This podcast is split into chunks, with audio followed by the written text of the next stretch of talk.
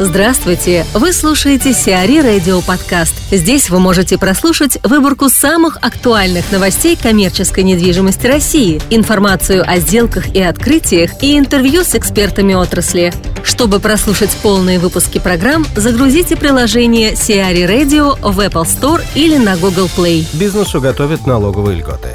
Правительство Москвы одобрило законопроект о снижении с 1 января 2016 года ставок налога на офисную торговую недвижимость рассчитывающихся исходя из кадастровой стоимости. Так, со следующего года ставка налога составит 1,3%. В 2017 году этот показатель составит 1,4%, а в 2018 году 1,5% вместо планируемых ранее 2%. Кроме того, с 1 января 2017 года власти Москвы расширят круг объектов, облагаемых налогом от кадастровой стоимости. В частности, планируется снять ограничения по площади объектов, облагаемых налогом от кадастра по виду разрешенного использования земельного участка, а также снизить с 2000 квадратных метров до 1000 минимальный порог для зданий, фактически используемых для организации торговли или офисов.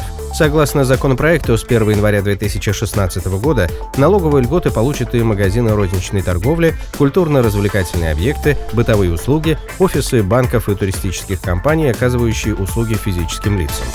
Ранее под эту категорию попадали лишь предприятия общественного питания на пешеходных зонах и улицах с интенсивным пешеходным движением. Михаил Кюрджев, партнер адвокатского бюро А2 о налоговых послаблениях. Рынок недвижимости в настоящий момент переживает не лучшие времена, и огромное количество площадей всех классов пустует. Ставки аренды упорно ползут вниз, и тенденция была в начале года, в середине года она усилилась.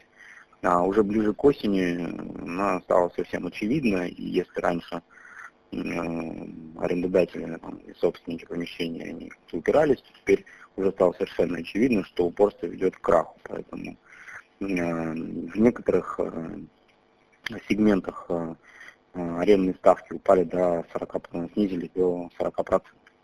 А расходная часть на содержание площадей она выросла процентов на 10-15.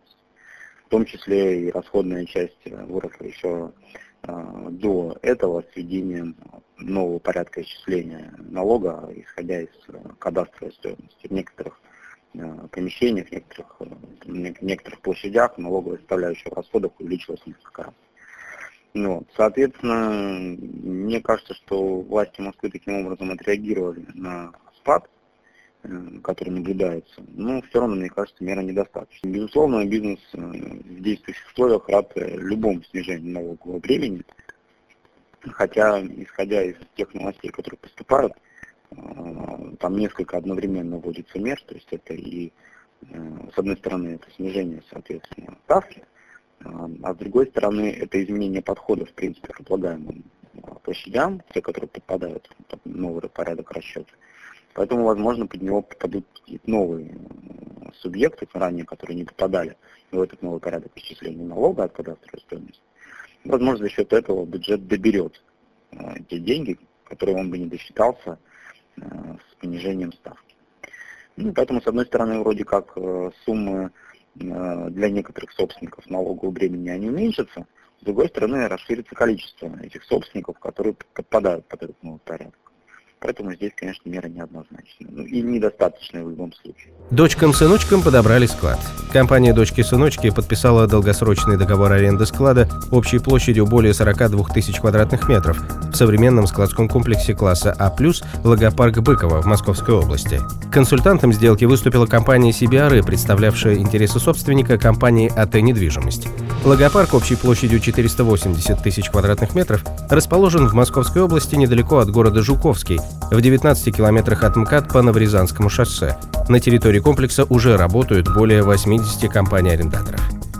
На Эбикар обслужит Курский вокзал. Управляющая компания «Наибикар» заключила договор с дирекцией железнодорожных вокзалов, филиалом УАО «РЖД» на управление Курским вокзалом в Москве площадью 26 тысяч квадратных метров. На данный момент с сторонами заключен агентский договор, а в дальнейшем планируется подписание соглашения о получении статуса управляющей компании сроком на 5 лет, сообщает пресс-служба УК. В зону ответственности на Ибикар войдет property management, техническое обслуживание, клининг, а также охрана объекта.